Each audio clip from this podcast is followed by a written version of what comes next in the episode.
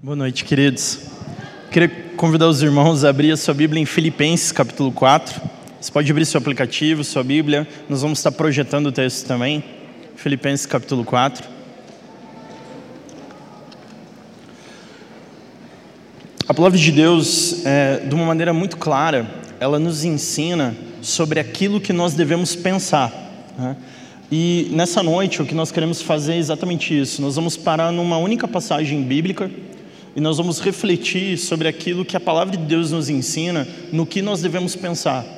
Infelizmente, na vida de muitos cristãos, porque nós não entendemos o que a Bíblia nos ensina sobre quão importante é a nossa mente e quão importante é aquilo sobre o que nós pensamos. E não somente isso, como é importante a convicção da palavra de Deus, porque da maneira como nós pensamos, a maneira como nós raciocinamos, são as decisões que nós tomamos. E isso tem muito, é muito importante.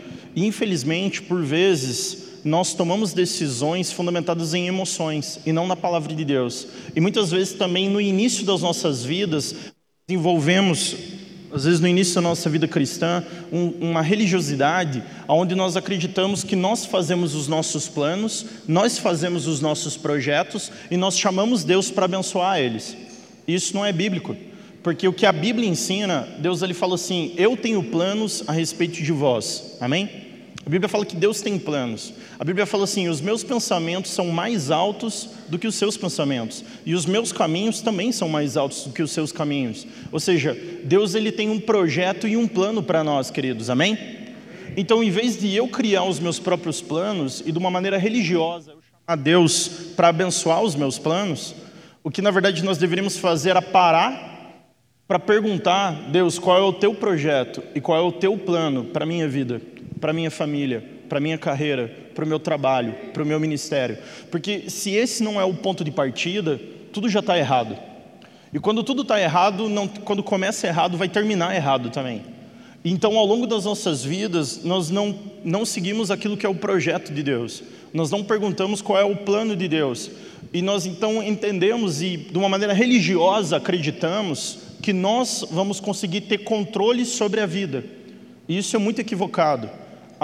É imaturo e é uma bobagem, na verdade. Muitas pessoas acham, não, mas eu vou determinar coisas e elas vão se realizar. Não é isso que a Bíblia ensina. Porque não sou eu que crio o projeto, é Deus que tem um projeto para nós, queridos, amém? Então, se Deus tem um projeto, aonde que nós vamos encontrar o sobrenatural de Deus? Aonde que nós não vamos viver de maneira natural? É quando nós estamos naquilo que a Bíblia fala, no cumprimento da vontade de Deus, amém? Porque o verdadeiro lugar da autoridade, o verdadeiro lugar onde nós encontramos a nossa identidade é em Cristo Jesus. Só que quando nós estamos cumprindo aquilo que é o projeto, aquilo que é o plano de Deus para nós, nesse lugar nós vamos viver de maneira sobrenatural e de uma maneira religiosa ensinam-se para as pessoas: não, dê um jeito de controlar a vida. E a vida vai nos ensinar que nós não temos controle nenhum sobre ela. Vão existir momentos difíceis, vão existir momentos onde as nossas emoções vão chocar. E é onde a Bíblia fala como nós devemos pensar, como nós devemos refletir a respeito das coisas de Deus para nós. E a Bíblia fala de uma maneira muito clara qual é a importância daquilo que nós pensamos. E queridos, por vezes então, às vezes nós estamos tão distantes daquilo que é a vontade de Deus porque nós não pensamos naquilo que a Bíblia fala que nós deveríamos pensar. E quando nós não pensamos naquilo que a Bíblia ensina que nós devemos pensar, nós vamos começar a tomar decisões erradas.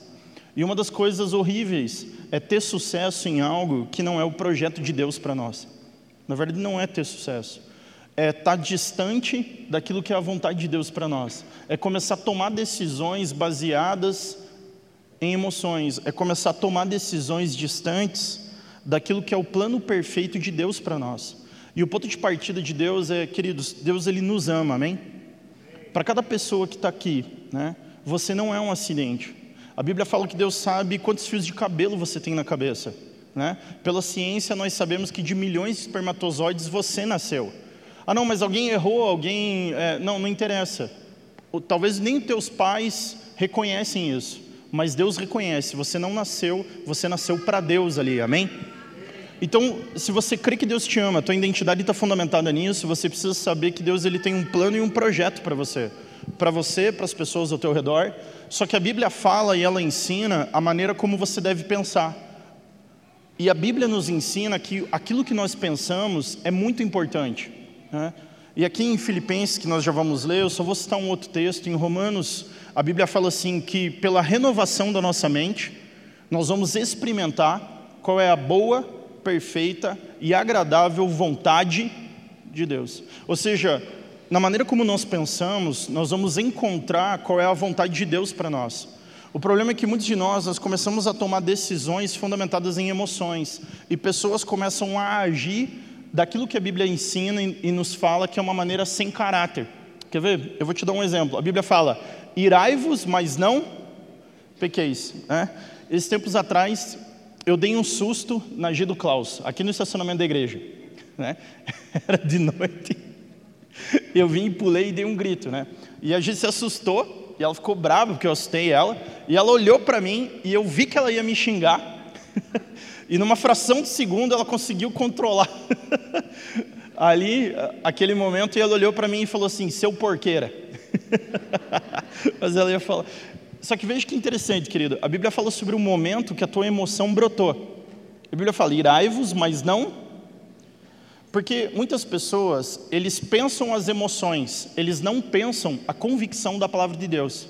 E isso é o problema das pessoas hoje. Pessoas, de uma maneira religiosa inocente e imaturamente, são levadas a acreditar que eles têm controle sobre a vida. Que o evangelho, que a fé é para exercer controle. Isso é bobagem. A fé ela não é para exercer controle. A fé não é para controlar a vida. A fé é para nos ensinar a viver a vida. Amém? Sobre qualquer circunstância. Sobre qualquer momento. Então, pessoas, por causa das suas emoções, porque elas queriam algo, mas na verdade elas não querem mais a vontade de Deus, elas querem viver o plano delas, elas querem chamar Deus para abençoar e ficam nesse conflito. E muitos de nós, nós começamos a nos perder quando nós abandonamos a convicção da palavra de Deus, porque nós não deveríamos tomar decisões fundamentadas em emoções. Existem emoções boas que a Bíblia fala, que nós devemos cultivar, mas existem emoções que não são boas, e muitas vezes essas emoções levam pessoas a tomar decisões. Por exemplo, quando a Bíblia fala irai-vos, mas não pequeis, a Bíblia está falando não seja controlado, orientado pela ira, não decida pela ira. Mas assim como a Bíblia fala, irai-vos, mas não pequeis, ou seja, controle isso. E caráter, queridos, o conceito de caráter é capacidade de lidar com as suas emoções. Isso é caráter. Por quê? Imagine que um casal está tendo uma dificuldade no matrimônio. Estão afastados, brigando, e uma outra pessoa, uma terceira pessoa atraente, começa a mexer com o homem, que seja, do casal se naquele momento que ele está com as emoções abaladas, que ele está com dificuldade, ele começa então a, a ser atraído por aquela outra pessoa. E as emoções começam a acontecer o que, queridos? Bagunçar. E daí essa pessoa ela pode tomar uma decisão emocional. E isso que é o problema nosso. Muitas pessoas elas pensam a emoção e não a convicção da palavra de Deus. Muitos de nós, nós estamos completamente desesperados. Muitos de nós, nós estamos completamente desorientados nas nossas vidas, porque nós deixamos as emoções nos orientar. Porque nós deixamos as emoções tomar o controle. E não aquilo que a Bíblia fala, que é a palavra de Deus, amém? E a convicção da palavra de Deus, ela precisa brotar no dia que as nossas emoções estão abaladas. E quando a convicção da palavra de Deus ela vem, ela orienta as nossas emoções, amém? Porque ao longo das nossas vidas, alguém pecou contra você, alguém traiu você, alguém te machucou, alguém falou mal de você, alguém atacou você de alguma forma, alguém pecou contra você. Você pode pegar isso e ficar remoendo. E você pode deixar tudo isso que o que essas emoções causam em você direcionar suas decisões e infelizmente direcionar a tua vida. E nisso então pessoas começam a se perder. Nisso, então, nós começamos a sair daquilo que era o propósito de Deus. Por quê? Porque nós estamos deixando as nossas emoções nos orientar. Quando, na verdade, é a convicção da palavra de Deus que nos orienta, queridos, amém? Porque vão ter momentos na nossa vida que não é a nossa vontade.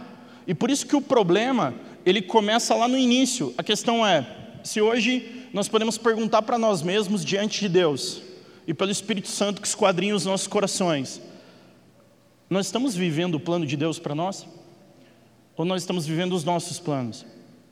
Porque Jesus, num dos momentos mais difíceis emocionalmente, na, na, no, no, no homem Cristo, porque ele era homem e era Deus, era Deus vestido de homem, a Bíblia fala que ele suou gotas de sangue, e no momento extremamente difícil das emoções dele, de dor, de dificuldade, ele falou: Senhor, se possível, passa de mim esse, mas seja feita a tua.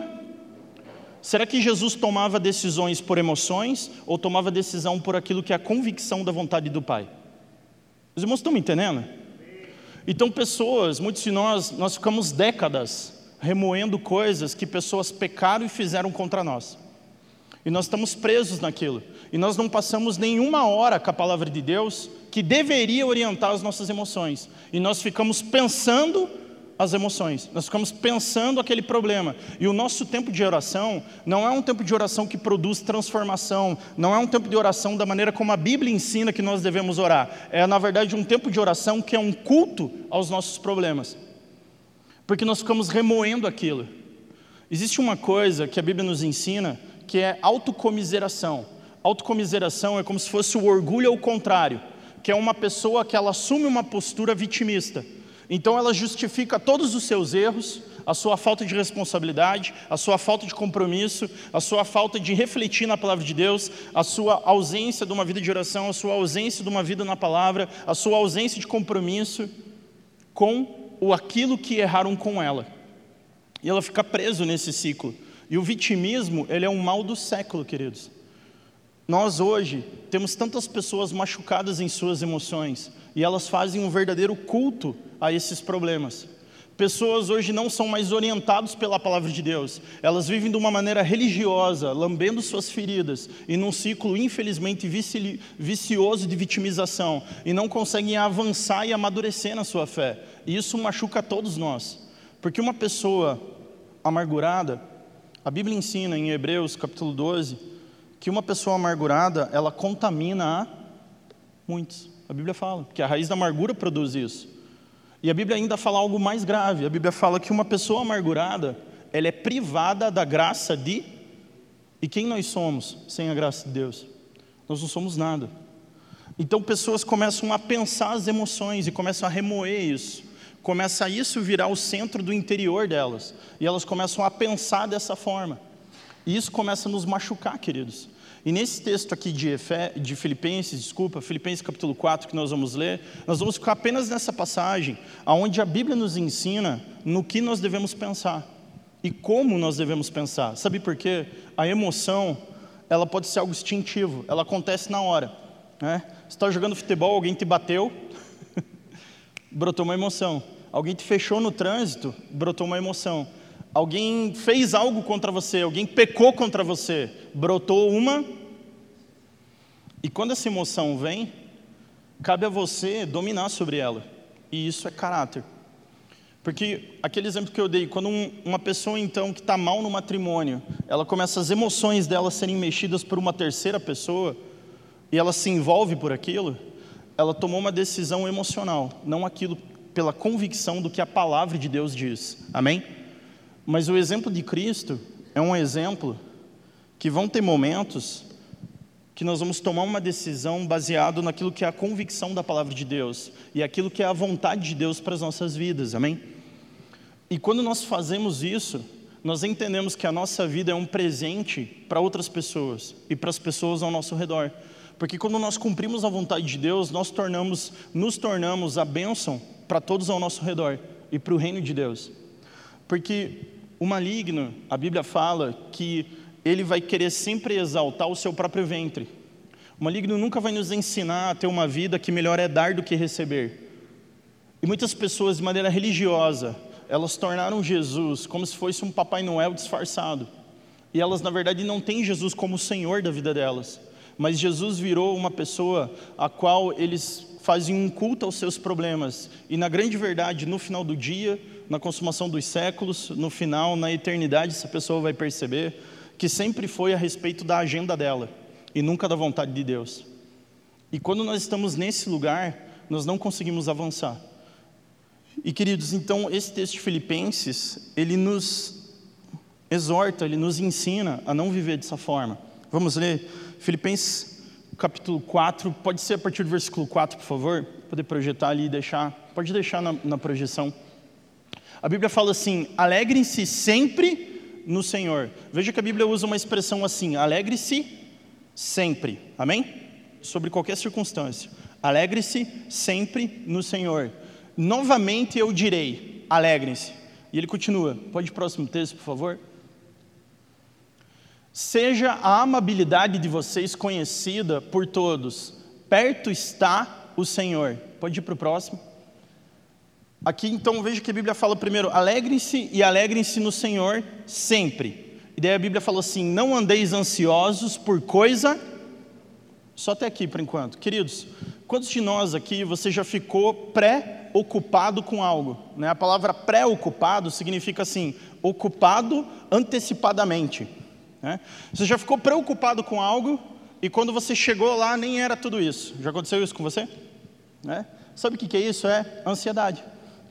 Nós estamos ansiosos por algo que é um desejo nosso que funcione, que dê certo, que seja do nosso jeito. Porque nós queremos ter controle sobre a vida. E porque nós queremos ter controle, porque nós temos essa noção religiosa que nós devemos ter controle sobre a vida, quando na verdade o que a Bíblia nos ensina é que a graça de Deus, ela não, o poder, a nossa fé, ela não é para controlar a vida, mas é para nos ensinar a viver, amém? E é isso que as pessoas não entendem. Então nós começamos, porque quando uma pessoa ela começa a sofrer de ansiedade, ela começa a querer controlar as coisas, é por isso que ela está sofrendo. Ela quer controlar a ação do outro. Querido, você já tentou controlar alguém? Funcionou? Porque a vida vai te ensinar que nós não temos controle nenhum sobre ela, amém? Sobre as circunstâncias, sobre as coisas que acontecem. E por vezes, então, nós começamos a ficar ansiosos porque nós queremos ter controle, porque nós queremos que as coisas saiam do nosso. E nós começamos a ficar ansiosos por coisas que ainda não aconteceram. Quando a Bíblia fala que sobre cada manhã, cada manhã, a Bíblia fala que as misericórdias do Senhor se renovam a cada manhã. E a Bíblia fala que para cada dia basta o seu mal. Então, para amanhã, amanhã, queridos, nós temos um monte de coisa para resolver, não é verdade? Segunda-feira. A questão é a seguinte: existe misericórdia para a gente resolver amanhã o que precisa ser resolvido, amém?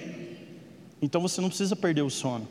Você não precisa deixar suas emoções tomarem conta. Você não precisa, mas poxa, a gente está num mundo tão difícil, é verdade. Pandemia, guerra, crise, é tanta coisa ruim e daí pessoas começam a ficar desanimadas, pessoas começam a ficar ansiosas, pessoas começam a ficar deprimidas, pessoas começam a ficar sem ânimo nenhum. Quando a Bíblia fala que Jesus, a palavra ânimo, fala sobre ter vida.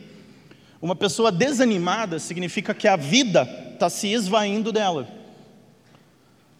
A Bíblia fala assim que Jesus veio para que nós tenhamos vida e vida em abundância. E essa vida em abundância ela vem de nós estarmos centrados naquilo que é o centro da vontade de Deus para nós, amém? Porque quando nós conhecemos qual é a vontade de Deus, quando nós estamos no centro da vontade de Deus, nós vamos estar num lugar que não é natural. Porque pessoas vão falar, não, mas é pandemia, tudo isso, então é natural ficar deprimido. Sim, é natural. É natural quando você sofre uma perda, quando alguém te trai, você reagir com vingança. É natural você pagar mal com mal. É natural você se vingar de alguém que fez algo contra você. É natural você falar mal de alguém que fala mal de você. É natural você ser uma pessoa amargurada nos dias de hoje. É natural nos dias de hoje você ser um malandro. É natural nos dias de hoje você viver só para você mesmo. É natural nos dias de hoje a prática do adultério. É natural nos dias de hoje um monte de coisa. Só que a Bíblia não nos chamou para viver de maneira natural, queridos, amém?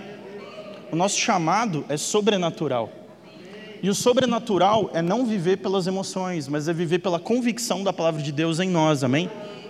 E essa convicção da palavra de Deus, ela vai me conduzir para uma outra vida. Ela vai me levar para um lugar onde eu não vou pensar as minhas emoções, mas eu vou orientar as minhas emoções pela convicção da palavra de Deus. E pela convicção da palavra de Deus, então eu vou entender que a Bíblia está falando: alegrem-se, alegrem-se, não andeis ansiosos por coisa alguma. E ele continua: Mas em tudo pela oração e súplicas. Só que veja que interessante, que essa oração, ela não é apenas súplica e oração, ela não é apenas um pedido. A Bíblia fala com ações de graça, com gratidão. Uma pessoa só ora com gratidão quando ela reconhece aquilo que Cristo fez na vida dela, amém? Mas tem pessoas que elas oram assim: Deus, se você não fizer, eu vou largar você. Como se pudesse controlar Deus, como se Deus pudesse ser manipulado. Se Deus se fizer isso aqui, a Bíblia está falando não. Não andei ansiosos por coisa alguma. Apresentei, então assim, você está com uma situação emocional. Você leva isso diante de Deus. Mas você leva isso diante de Deus não de uma forma, Deus, você tem que trazer essa solução, senão. Sério? Deus, eu trago essa situação diante de Ti, mas eu sou grato, porque aquilo que o Senhor fez na cruz do Calvário é tudo que eu preciso para viver. Independente do que acontecer, o Senhor continua sendo, porque a fé verdadeira, nós precisamos pensar a nossa fé, queridos, e não as nossas emoções, amém? Nós precisamos pensar aquilo que a palavra de Deus nos ensina, porque a Bíblia fala que a fé, ela vem pelo ouvir e ouvir da, não da minha opinião, não da tua opinião, não da opinião da pessoa do teu lado, da palavra. E o problema é que hoje, nas igrejas mesmos, nós temos várias pessoas com opinião, mas pouca palavra de Deus. E as pessoas não são transformadas. Nós podemos ter muitos momentos emocionais, mas a verdade é que aquilo que traz transformação é a palavra de Deus. Romanos capítulo 1, versículo 16, a Bíblia diz assim que a palavra, eu não me envergonho do evangelho, porque o evangelho é o poder de Deus. Então, a palavra de Deus, ela vem para nos transformar. A palavra de Deus é uma espada de dois gumes apta a discernir o propósito dos nossos corações. Então, a palavra de Deus, ela entra de uma maneira para trazer transformação em nós. E essa palavra, ela precisa renovar nossa mente. Ela precisa fazer com que nós começamos a pensar a vida não pelas nossas emoções. Nós começamos a pensar por aquilo que a nossa fé fala. Nós começamos então a pensar naquilo que nós cremos e não ser dominado pelas nossas emoções.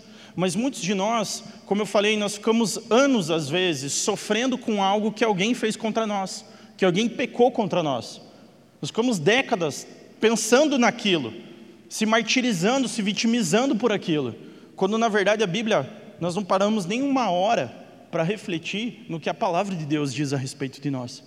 Nós não pensamos no que nós deveríamos pensar. Existem emoções que elas precisam ser cultivadas, existem emoções que a Bíblia ensina que não são para ser cultivadas. E a Bíblia continua aqui: Não andeis ansiosos por coisa alguma, mas em tudo, pela oração e súplicas e com ação de graças, apresentem os seus pedidos a Deus. Continuando. Então, aqui eu já vou falar sobre a paz. Pode deixar parado aí o versículo, por favor.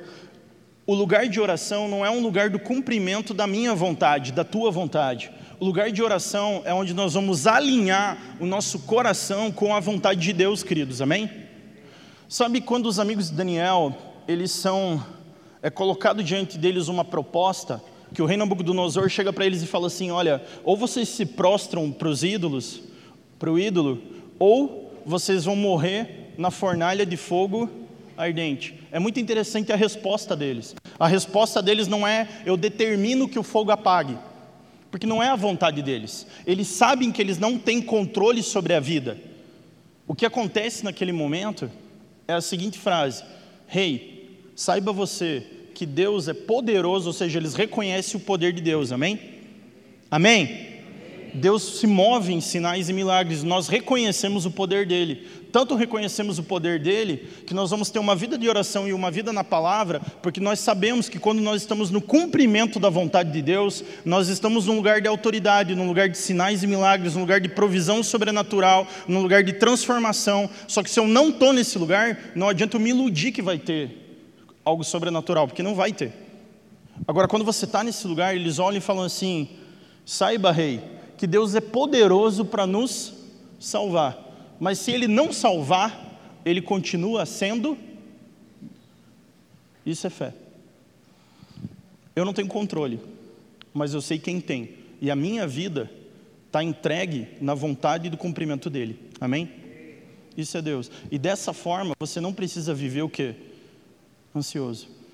O dia de amanhã cabe a Deus. Não a minha capacidade, não a minha habilidade, não a minha força, mas a minha entrega. Porque toda circunstância que possa acontecer, em tudo Deus vai ser glorificado, queridos, amém? Só que sabe qual é o problema? Quando nossas emoções estão abaladas, nós começamos a pensar besteira e tomar decisões e fazer bobagem. Se uma pessoa está endividada e ela começa a pensar nisso, pensar muito nisso, ela começa a brotar nela um sentimento de inveja de outras pessoas que parece que estão indo bem ao redor dela.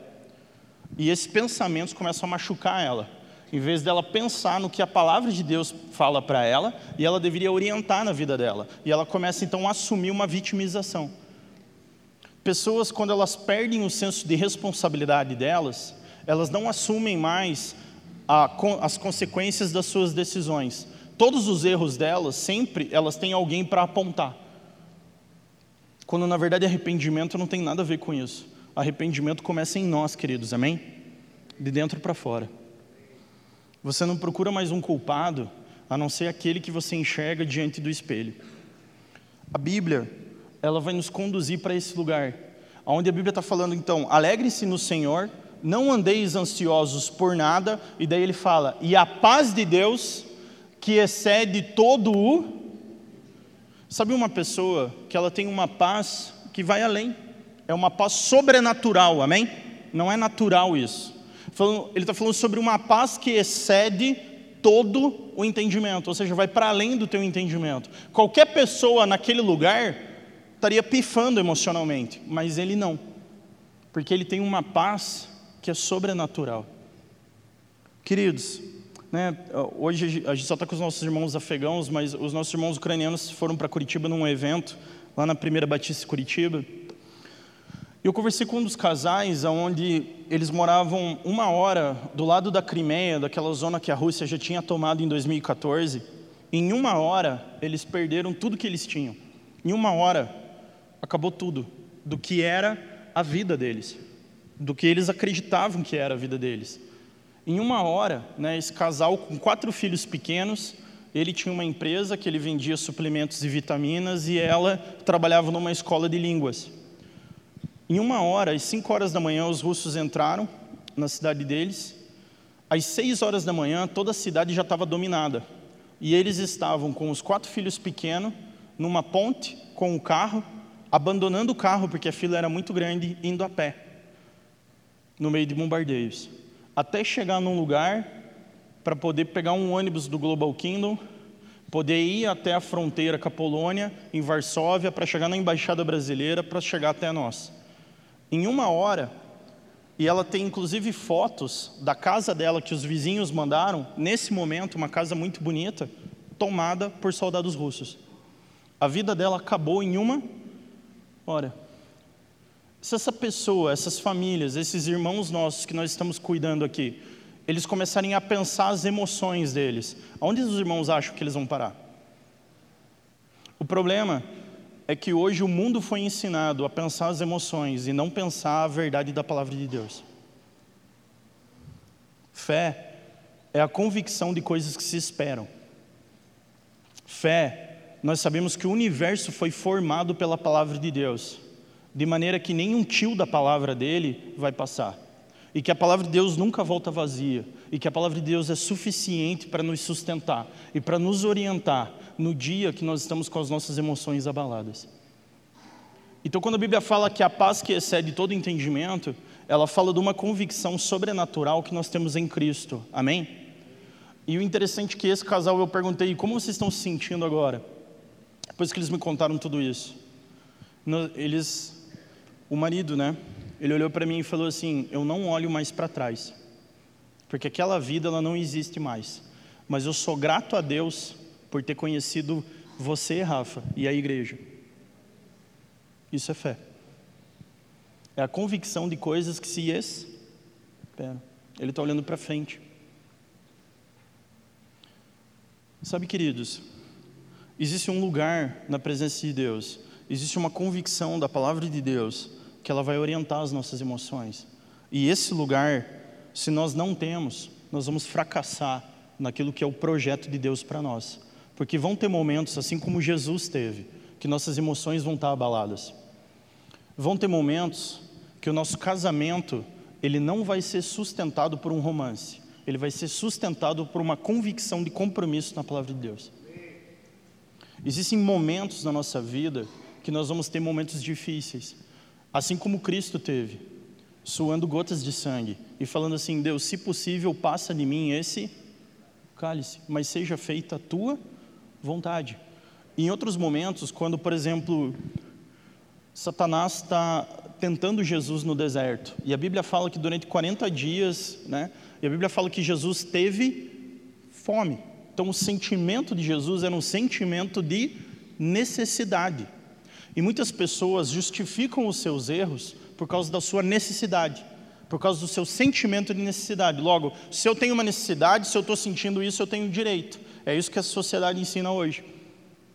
E naquele momento, então, que Jesus está passando necessidade e está sentindo fome, o diabo, porque no momento de crise, no momento que as nossas emoções estão abaladas, no dia difícil, é o dia difícil que mostra aonde está a nossa convicção.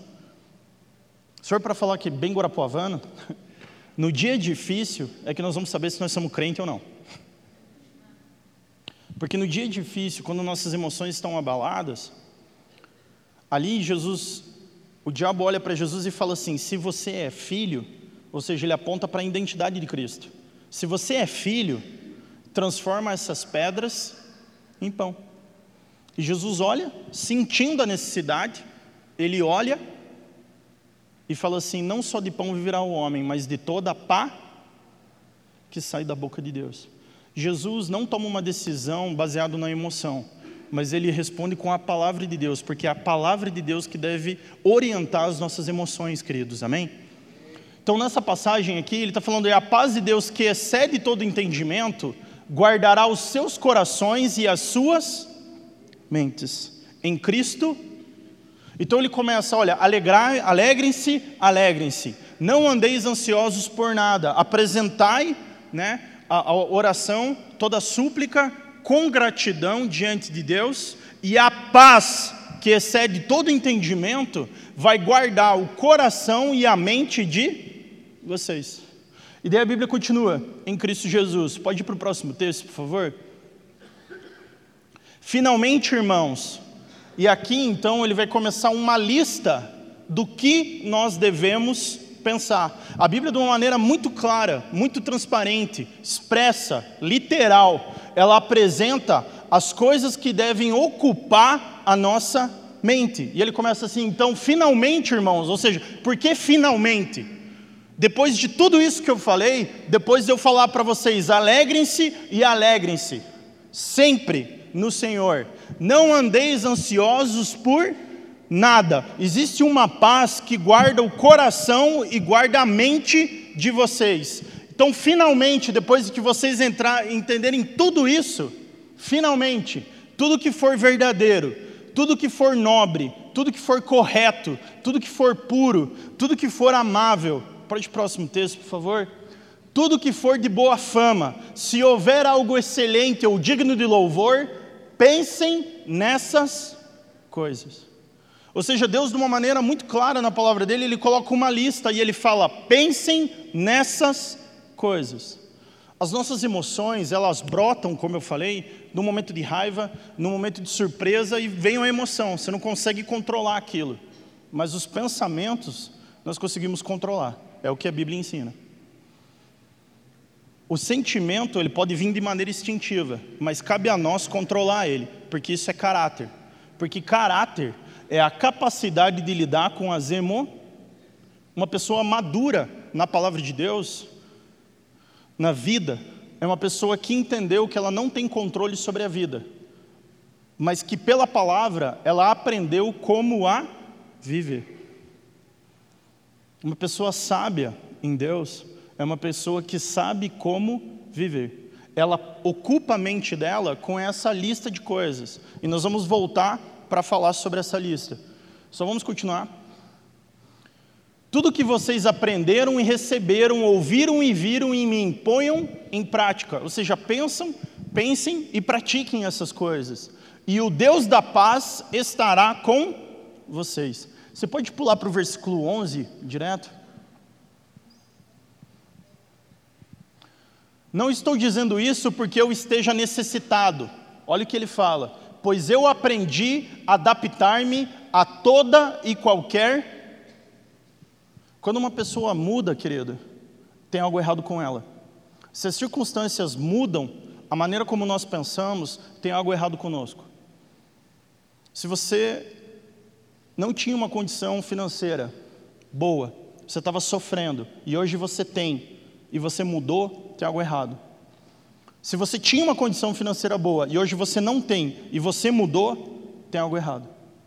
Porque aqui ele está falando: olha, eu aprendi a adaptar-me a toda e qualquer.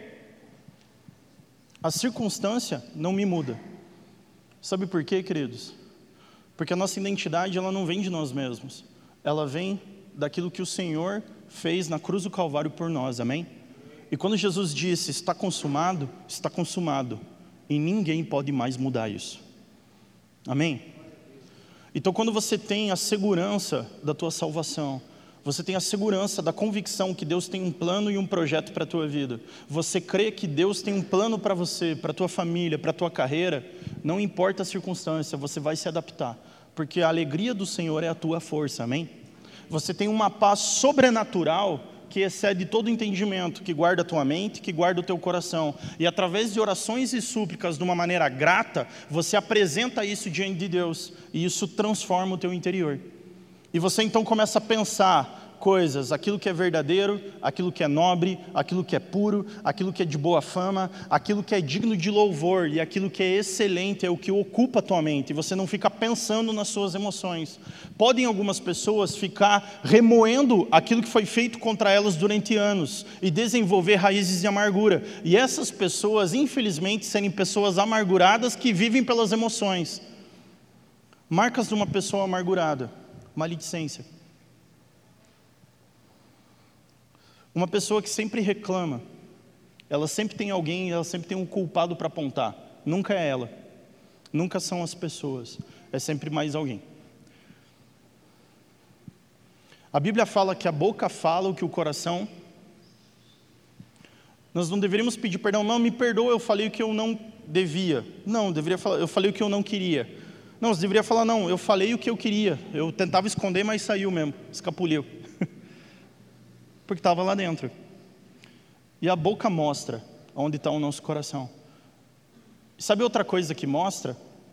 Né, a gente faz biópsia para conseguir ver um câncer, né, se é maligno ou não. As redes sociais é a biópsia da alma das pessoas. Você já viu quanta nojeira tem ali?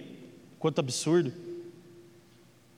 Mostra aonde está o interior dessas pessoas. Já viram quanto que o mundo hoje está caído? Mostra o interior delas, mostra no que elas estão o quê? Pensando.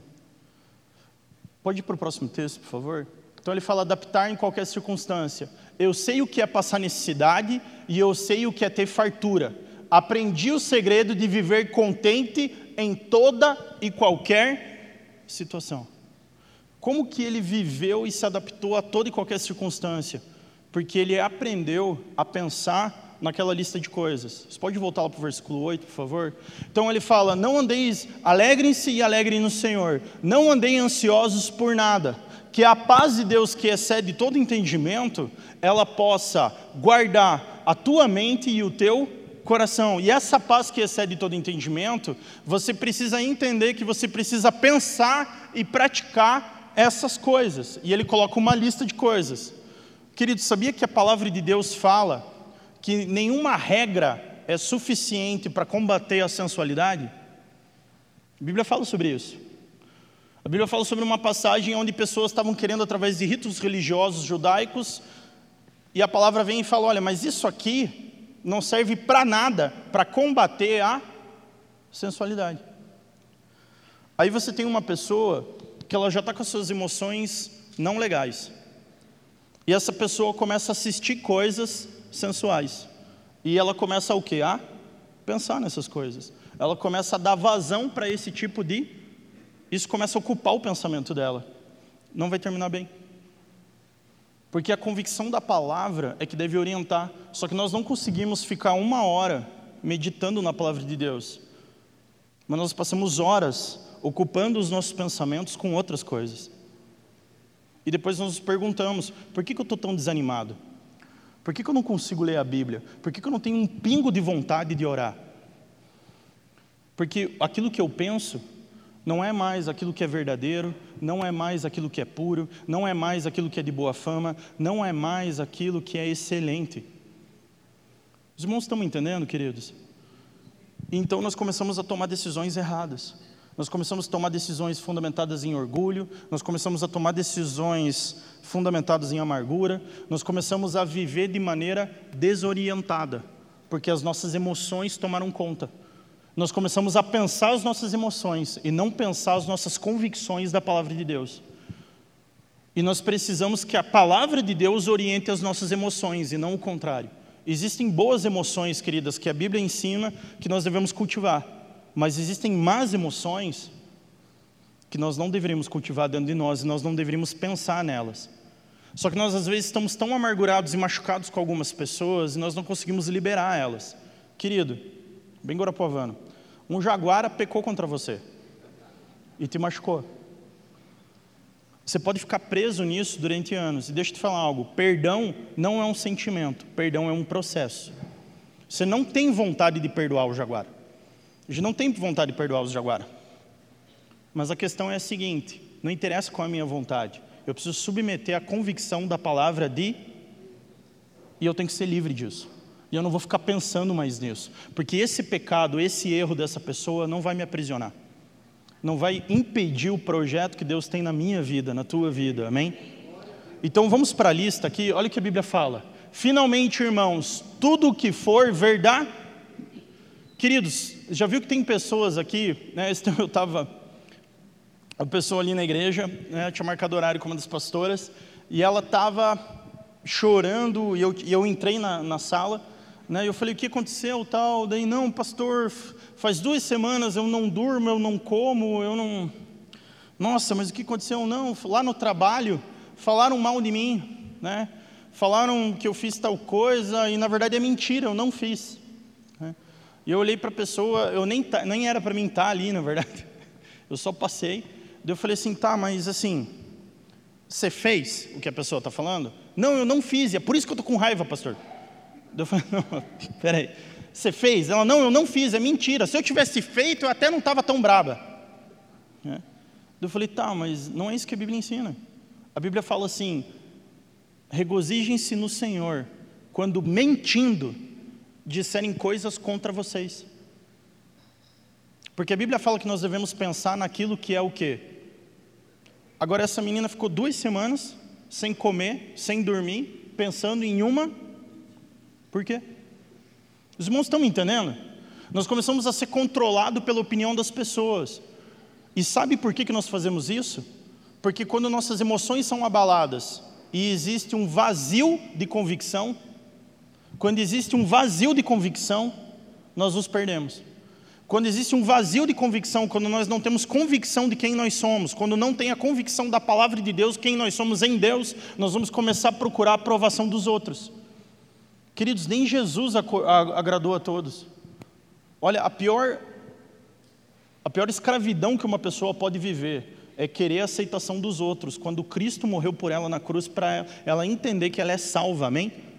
Você ser um cristão e você querer ser aceito por esse mundo é um troço que simplesmente não funciona. Então, assim, já fique de boa com isso. Se alguém mentiu, não perca uma noite de sono com isso. Não deixe isso afetar o teu interior. Não pense nisso, pense naquilo que é verdadeiro. Pense naquilo que a palavra de Deus diz a teu respeito. E queridos, muitos de nós, nós não pensamos nessa lista aqui. Queridos, a gente está né, com toda essa questão aí, toda essa atenção que a gente tem tido de imprensa. Né, essa semana aqui a gente teve um evento, eu já entro nisso, com embaixadores de várias nações, né? E daí teve uma pessoa que falou: "Pastor, eu vou processar uma pessoa por calúnia". Eu falei: "Mas por quê?". Não, não, a pessoa está falando que a igreja está ajudando as pessoas agora só para ficar aparecendo na mídia. Eu falei: "Meu irmão, você vai perder tempo com isso?". Eu falei assim: "A gente não precisa nem ter essa conversa". Bobagem. Acabou. Então, queridos, aquilo que for verdadeiro, amém? Aí a Bíblia fala, tudo aquilo que for nobre. Nobreza fala sobre você estar tá num cargo mais alto de influência sobre outras pessoas. Né? Você já viu que a nobreza inglesa é acompanhada por toda a mídia do mundo? Né? O nobre faz qualquer coisa, a galera posta uma notícia. Né? A princesa tal usou o sapato da cor tal. Né? Todo mundo já comenta. Nós precisamos começar a pensar que a Bíblia fala que nós somos reis e sacerdotes, amém? Que nós não somos desse mundo, que Deus nos colocou para fazer a diferença aqui na terra. E essa nobreza, ela nos ensina algo. A Bíblia fala sobre uma parábola que Jesus conta, que ele fala assim: um homem nobre entregou talentos e foi para um reino para dominar e conquistar um reino distante. E ele entregou talentos para as pessoas. Um para um deu dez, para um deu dois, para outro deu um. Nobreza nos faz pensar que tudo aquilo que temos, nossos talentos, nossos recursos, nossa capacidade, tudo aquilo que temos e somos, é em prol de um propósito maior, amém? Minha empresa, minha habilidade, minha carreira, tudo aquilo que eu tenho precisa ter um propósito maior. Eu preciso pensar de maneira nobre. Nós precisamos pensar que é melhor dar do que receber. Precisamos ocupar a nossa mente com aquilo que é verdadeiro, com aquilo que é nobre, com tudo aquilo que for correto. Em outras versões, aqui no correto fala também é honrável, né? Com tudo aquilo que é reto, com tudo aquilo que fala sobre. Jesus ele fala: Eu sou o caminho, a verdade e a vida. E lá em Provérbios, né? Provérbios no capítulo 1, capítulo 1 de Provérbios, a Bíblia fala assim: olha, para aquele que quer conhecer o caminho reto. E a Bíblia fala, lá, é, Provérbios capítulo 1, versículo 7, a Bíblia fala assim: que o princípio da sabedoria é o temor de. Então reflita sobre Provérbios. Quando você parar para refletir sobre aquilo que é reto, você vai pensar sobre aquilo que é reto, não sobre aquilo que é insensato. E a Bíblia continua: tudo aquilo que for puro, Pureza fala sobre santidade. Pureza fala sobre algo que você é separado para alguém. Quando nós entendemos que nós somos separados para Deus, para algumas coisas, nós começamos então a orientar os nossos pensamentos naquilo que é puro. Agora, se eu fico horas assistindo algo que é sensual, no que os irmãos acham que eu vou pensar? Agora, se eu parei para a Bíblia ganhar cor e vida, que nem agora que nós estamos estudando a palavra, não é uma bênção, queridos? Amém? Não é uma bênção olhar a palavra não pela opinião de alguém, mas pela palavra? De uma maneira tão simples, porque a palavra tem esse poder de transformar a nossa mente. Porque o Evangelho, queridos, ele vem para nos tirar da nossa ignorância, amém? Porque nós nascemos com uma natureza caída e nós vivemos num mundo caído. E nós precisamos da palavra de Deus para orientar as nossas emoções, amém? Então a, então a Bíblia fala: olha, pense naquilo que é puro, naquilo que promove a santidade. A Bíblia também fala que a religião pura e verdadeira é cuidar dos órfãos e das. Isso é puro. Começa a pensar em pureza. Você começa a pensar, Deus, como que eu santifico isso aqui? Como que eu posso. E ele continua: tudo que for amável. Queridos, pensar sobre o amor é uma coisa muito difícil. Difícil mesmo. Sabe por quê? Porque nós vemos o amor, aquela coisa dos filmes toda romântica, né? Linda. amor na Bíblia é amor ágape, amor sacrificial, amém? Maridos, amai as vossas esposas assim como Cristo amou a igreja, dispostos a dar a própria vida. Amor não é fácil para nós. 1 Coríntios capítulo 13, versículo 4 e seguintes a Bíblia começa colocando a primeira característica do amor: o amor é paciente. Quem aqui precisa de mais paciência? Eu preciso. Quando nós começamos a pensar, o amor tudo sofre, tudo crê, tudo suporta, nunca se exaspera, não procura o seu próprio interesse, porque amar significa que eu amo tanto uma pessoa que eu posicionei a minha alegria em fazer essa pessoa feliz. Significa então que a minha vida não é mais minha. A minha vida é da minha esposa, A minha vida é da minha filha, a minha vida é do Senhor e a minha vida é da comunidade pela qual eu escolhi servir. Não é mais minha. Mas vai ter um momento que a minha esposa é maravilhosa. Mas nem tudo vai ser coração como nos filmes. E vão ter dias difíceis. E nesses dias difíceis, não são as minhas emoções que vão tomar decisões, mas é a convicção da palavra de Deus que vai orientar as minhas emoções. Amém? Porque o casamento ele se sustenta firmado em Cristo, meus irmãos. Amém? Não emoções.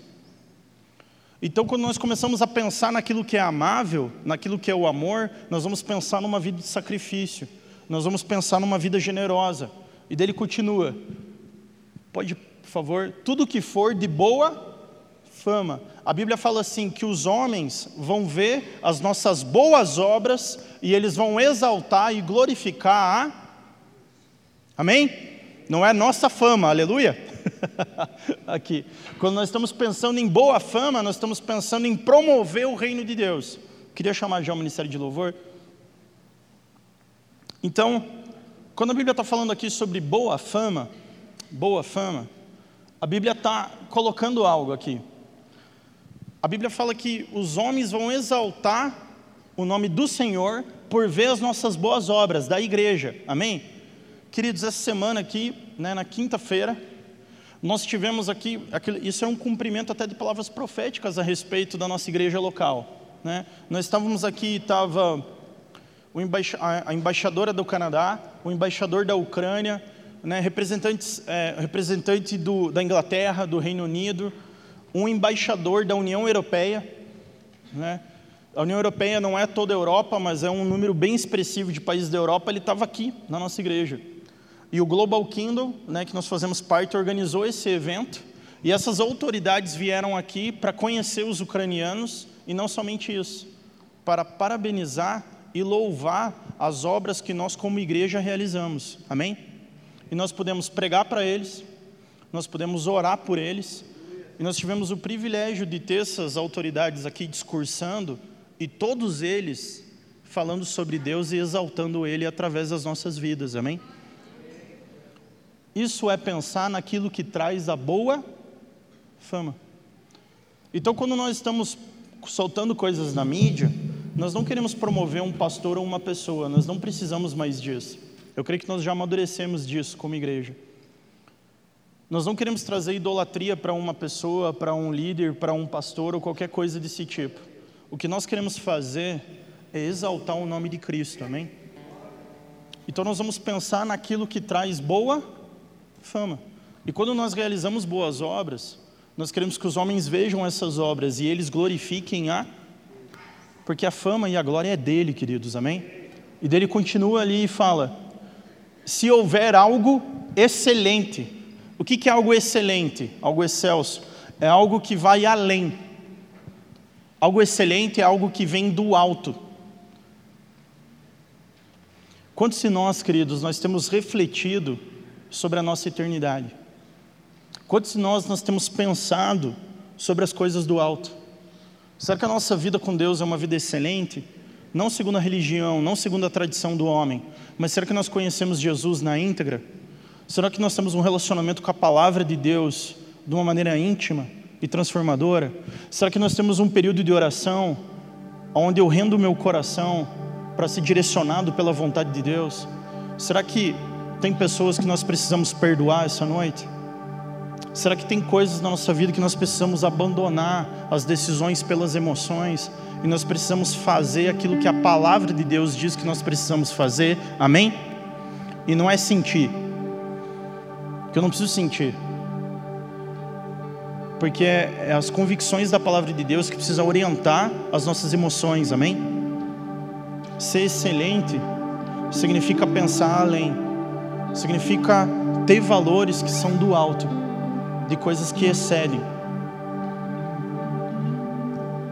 A Bíblia fala: alegrem-se e alegrem-se no Senhor.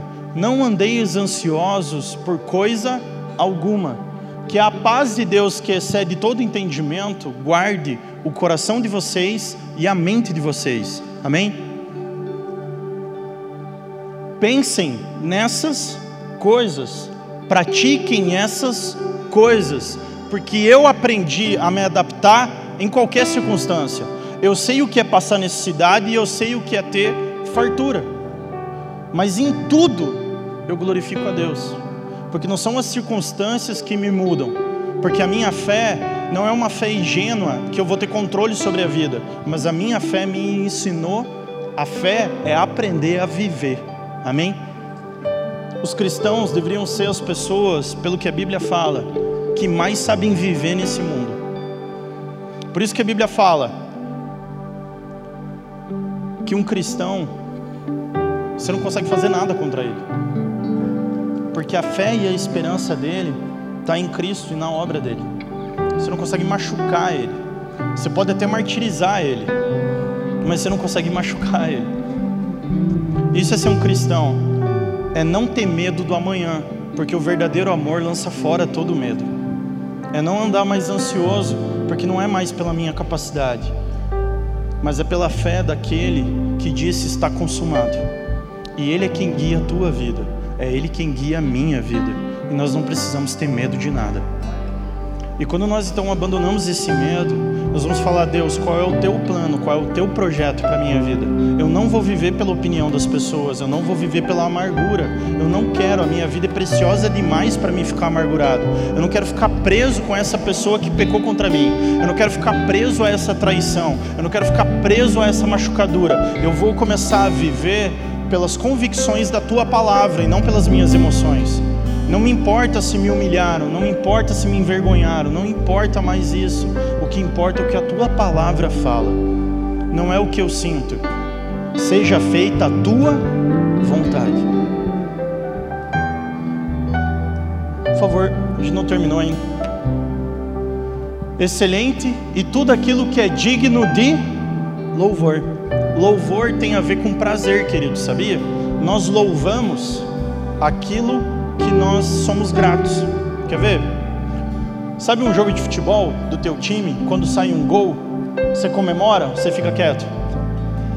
Porque te produziu prazer. Então você traz o que? Louvor.